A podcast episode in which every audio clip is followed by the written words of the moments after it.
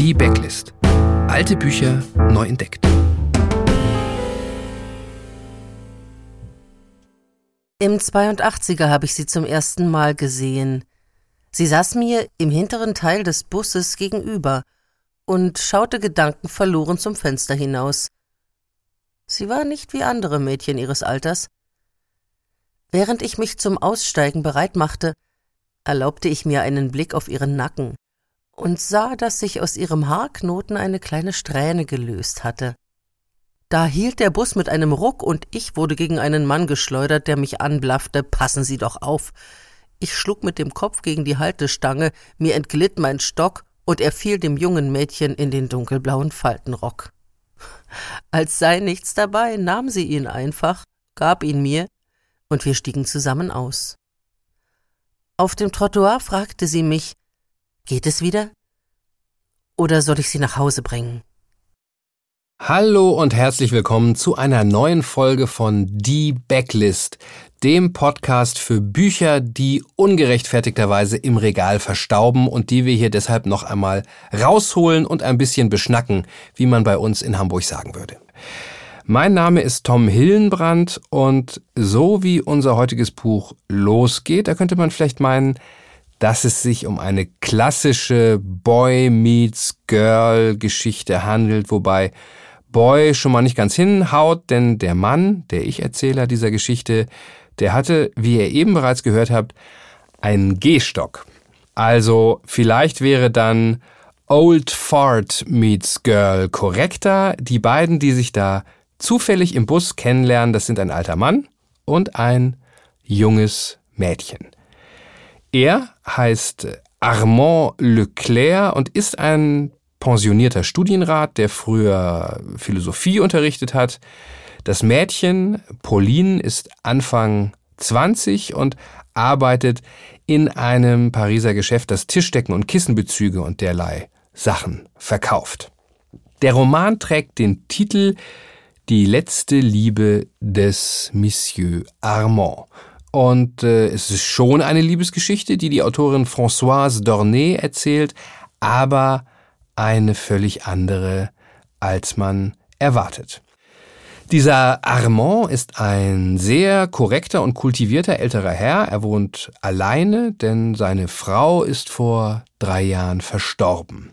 Seine Tochter und sein Sohn sind bereits seit Ewigkeiten aus dem Haus und er äh, lebt als Single in seiner Pariser Wohnung. Monsieur Armand hat, äh, wie man das äh, ja gerne ausdrückt, das Leben quasi hinter sich. Er isst, er schläft, er hört ein bisschen Mozart, aber seit dem Tod seiner Frau hat er sogar das Interesse an seinen geliebten Büchern verloren. Die Philosophie sagt ihm auch nichts mehr. Von seinen Kindern ist er entfremdet. Eigentlich, das kann man so sagen, äh, wartet er nur noch auf den Tod. Und dann kommt Pauline. Äh, Pauline ist jung, lebensfroh, interessiert sich überhaupt nicht für Bücher oder für Philosophie, aber sie interessiert sich für Armand, obwohl der so viel älter ist als sie und vielleicht auch gerade, weil er so viel älter ist als sie. Und die beiden beginnen sich zu treffen, sie gehen in der Mittagspause gemeinsam Hotdogs essen, sie fahren raus in den Bois de Boulogne und wir hören noch einmal rein in Die letzte Liebe des Monsieur Armand. Die ganze Mahlzeit über sprach sie von sich.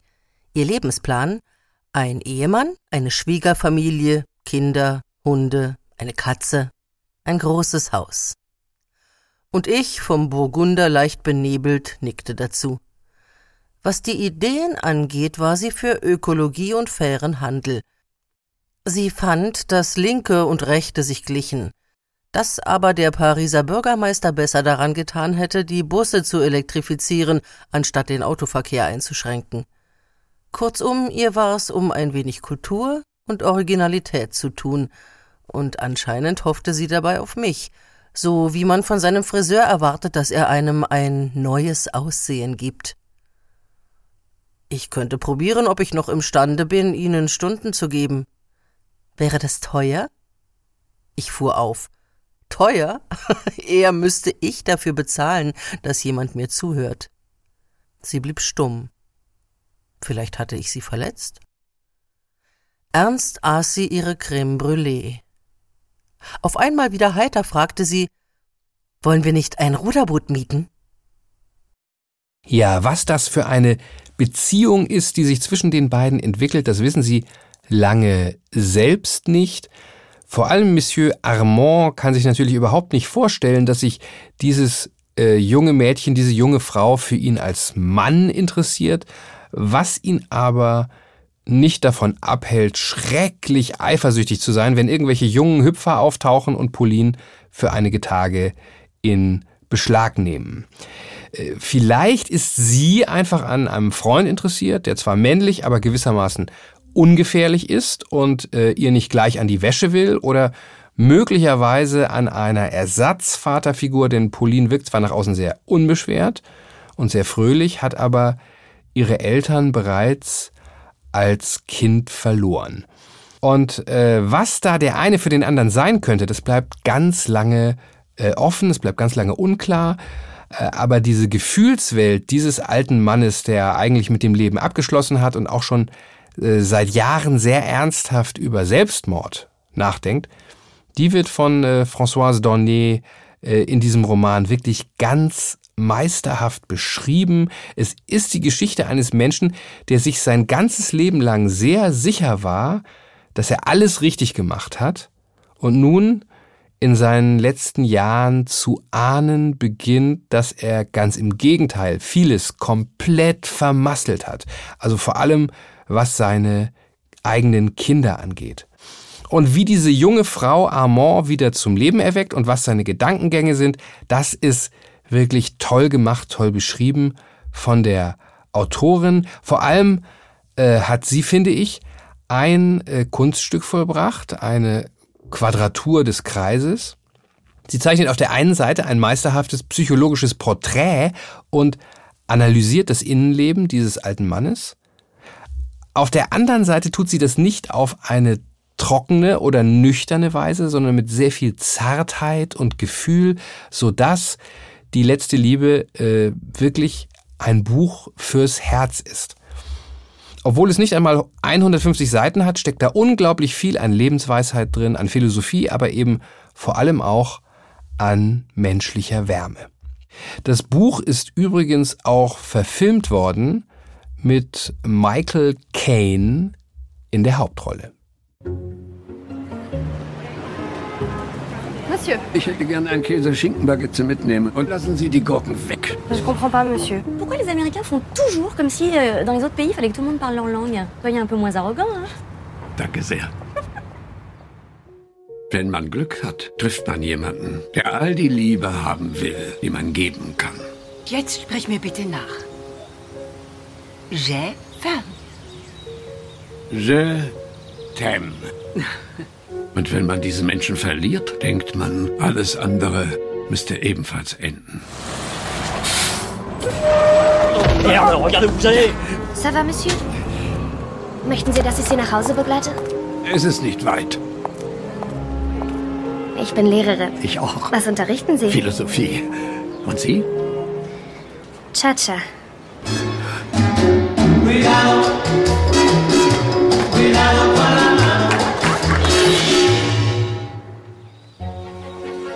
Ihre Haare erinnern mich an die meiner Frau.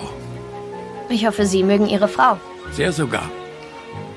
Sie ist gestorben. Ähm, vor drei Jahren, zwei Monaten und elf Tagen. Was willst du von meinem Dad? Wir sind befreundet. Er hat mir kein Wort von dir erzählt. Er hat mir von dir auch kein Wort erzählt. Ich dachte, dass du niemanden hast, so wie ich auch niemanden habe. Ich bin ein lausiger Vater. Ich will, dass du aufhörst, so zu tun, als seist du der Einzige, der sie verloren hat.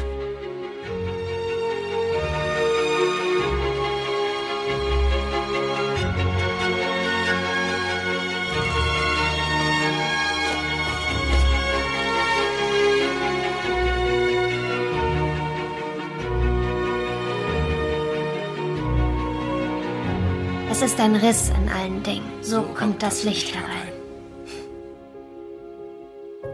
Du bist der Riss in meiner Welt.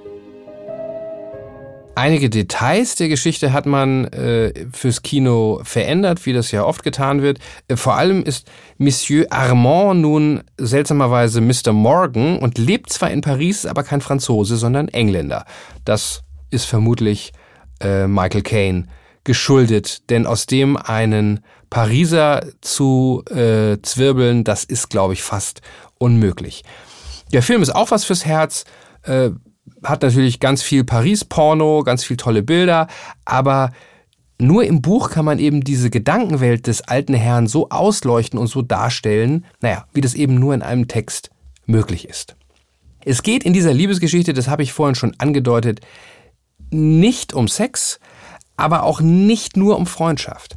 Und äh, Pauline, diese lebensbejahende junge Frau, hat auch immer wieder Männerbekanntschaften. Das stößt Armand dann äh, stets auf sollte es aber vielleicht nicht, äh, nicht nur weil eine 20-Jährige mit einem 80-Jährigen als Liebhaber dann doch sehr unrealistisch ist, sondern auch, weil er sich eigentlich äh, nicht Sorgen braucht. Denn äh, zwischen Pauline und diesen Kerlen läuft es meistens nicht sehr gut. Irgendwie äh, haben die alle nicht das, was sie möchte oder was sie braucht. Und wir hören noch einmal rein in Die letzte Liebe des Monsieur Armand. Pauline sah Mathieu und sie war hin und weg. Und weil das gegenseitig war, fuhren sie miteinander los. Monsieur Armand hatte sie völlig vergessen. Und sie fuhr nicht nach Hause, so wichtig war ihr die Fernsehsendung denn doch nicht. Über der Arbeit und Mathieu blieb ihr keine Zeit, Monsieur Armand anzurufen. Er schickte ihr eine Nachricht, dass er gut heimgekommen sei, dass er eine neue Batterie habe und dass es ihm unendlich leid tue. Sie fragte sich was? Ein bisschen überdreht, diese Herren Intellektuellen. Außerdem war es schon ein starkes Stück, wie er einem jede Lust, ein Buch aufzuschlagen, vermieste. Aber nett war er trotzdem, aufmerksam und rührend. Sie würde ihn in den nächsten Tagen anrufen. Am Ostersonntag nahm Mathieu sie mit nach Treport. Auf der Autobahn, Musik aufgedreht, fuhr er Kaugummi kauend schnell wie ein Verrückter und legte ihr ständig seine feuchte Hand auf den Schenkel. Sie betrachtete ihn von der Seite und fand ihn auf einmal blöd. Ja, ein ganz tolles Buch und ich kann euch versprechen, dass die Geschichte nicht so ausgeht, wie man glaubt. So in der Mitte des Buchs passiert etwas sehr Dramatisches und ab da war ich mir eigentlich relativ sicher, wie diese Geschichte enden würde, aber sie endete doch ganz anders und auch viel schöner.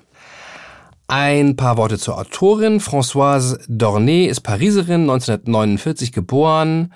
Sie war zunächst Schauspielerin, später hat sie dann auf Autorin umgesattelt und hat zum einen fürs Theater geschrieben und war außerdem Drehbuchautorin für den Film. Vielleicht erinnert sich äh, noch jemand an die Sekretärin des Weihnachtsmanns mit Marianne Sergebrecht in der Hauptrolle. Äh, vielleicht auch nicht. Also das hat sie zum Beispiel geschrieben. Äh, inzwischen hat Dornay mehrere Romane verfasst. Definitiv erwähnenswert ist darunter Die Frau in der hinteren Reihe ein Buch über eine Pariser Kioskbesitzerin, die unglücklich mit ihrem Leben ist und auch unglücklich mit ihrem Mann. Und irgendwann beschließt sie, ihn zurückzuerobern, indem sie eine völlig andere wird. Und natürlich geht das schief. Also auch hier äh, verwendet Dornay diese gefühlvolle Analytik, um zu beschreiben, was in den Figuren vorgeht. Die Zeitschrift äh, Paris Match hat sie deshalb einmal als Etymologin der Liebe bezeichnet und das ist gar nicht so schlecht als Beschreibung. Zum Schluss wie immer einige bibliografische Angaben. Die letzte Liebe des Monsieur Armand von Françoise Dornay ist im Original 2006 erschienen unter dem Titel La douceur assassine, also die süße Mörderin. Und jetzt denkt ihr vielleicht, ha, jetzt weiß ich doch schon, wie es ausgeht. Der Titel nimmt's ja vorweg, aber dem ist keineswegs so. Kein Spoiler, also quasi der Anti-Spoiler ist, seid unbesorgt, es verrät nichts über den Ausgang. Die deutsche Ausgabe erschien erstmals 2007 beim Zürcher Diogenes Verlag. Das Buch ist immer noch im Druck. Die Taschenbuchausgabe kostet 10 Euro. Gebrauchte Exemplare sind für 60 oder 70 Cent zu haben, also auch eine gute Option. Die äh, Ausgabe, die ich besitze, auf der steht übrigens unverkäufliches, unkorrigiertes Arbeitsexemplar. Äh, und da ist vorne so eine Sperrfrist drinne. Bitte nicht vor dem 24. Juli 2007 besprechen. Ähm, das habe ich auf jeden Fall äh, eingehalten, würde ich sagen. Bei meiner Kopie muss es sich also um ein sogenanntes Leseexemplar gehandelt haben, das der Diogenes Verlag Journalisten vorab zur Verfügung gestellt hat. Und ich habe mich länger gefragt, wo zum Teufel ich dieses Ding herhaben könnte, denn ich habe nie für den Feuilleton gearbeitet und dann ist es mir aber eingefallen, äh, wie einige von euch vielleicht wissen, habe ich einige Jahre lang bei Spiegel Online gearbeitet. Und Spiegel Online und auch der Spiegel äh, bekommen natürlich lastwagenweise Belegexemplare von so ziemlich allem, was rauskommt. Und deshalb gab es bei uns im Verlag einmal im Jahr einen riesigen Flohmarkt, wo all diese uns häufig ungefragt zur Ansicht geschickten Bücher, CDs, Videospiele und was weiß ich alles für einen guten Zweck verkauft wurden. Von dort muss das sein. Ich hätte vermutlich von mir aus keinen Liebesroman gekauft, also habe ich meine Frau im Verdacht, die ebenfalls äh, damals dort gearbeitet hat. Ähm, und nun bin ich doch ziemlich froh, dass ich über diesen Weg äh, zu diesem wunderbaren kleinen Buch gekommen bin, ich hoffe, es kommt auch zu euch ein Buch, das direkt ins Herz geht. Das war es für dieses Mal. Das war es nicht nur für dieses Mal, sondern vielleicht auch für einige Zeit, denn das war die letzte Folge der zweiten Staffel von Die Backlist. Nach dieser Folge legen wir eine kleine Pause ein, denn wie ihr euch vorstellen könnt, muss ich jetzt erstmal wieder einen Stapel von interessanten Büchern aussuchen, sichten, lesen, Skripte schreiben und ähm, ich habe ja auch noch einen richtigen Job, äh, nämlich Romane verfassen und da müsste ich mich auch mal wieder ein bisschen dran setzen. Also nach dieser Folge kleine kreative Pause und dann hören wir uns irgendwann wieder. Alle Infos zu dem Literaturtipp dieser Folge und auch aller vorangegangenen Folgen, das sind jetzt äh, in Toto gut 30 Stück, die findet ihr alle auf meiner Webseite unter tomhillenbrand.de Backlist. Sie sind darüber hinaus auch äh, archiviert bei Apple Podcast, auf YouTube, bei SoundCloud oder bei Spotify. Ich bedanke mich, dass ihr auch in dieser Staffel dabei wart, bedanke mich fürs Zuhören. Falls ihr Büchertipps oder Anmerkungen habt, dann schreibt gerne an backlist@tomhillenbrand.de und falls ihr uns unterstützen wollt, dann teilt diese oder andere Folgen auf Social Media oder hinterlasst bei iTunes eine Rezension. Das macht den Podcast für andere leichter auffindbar. Ich sage au revoir und bis zum nächsten Buch.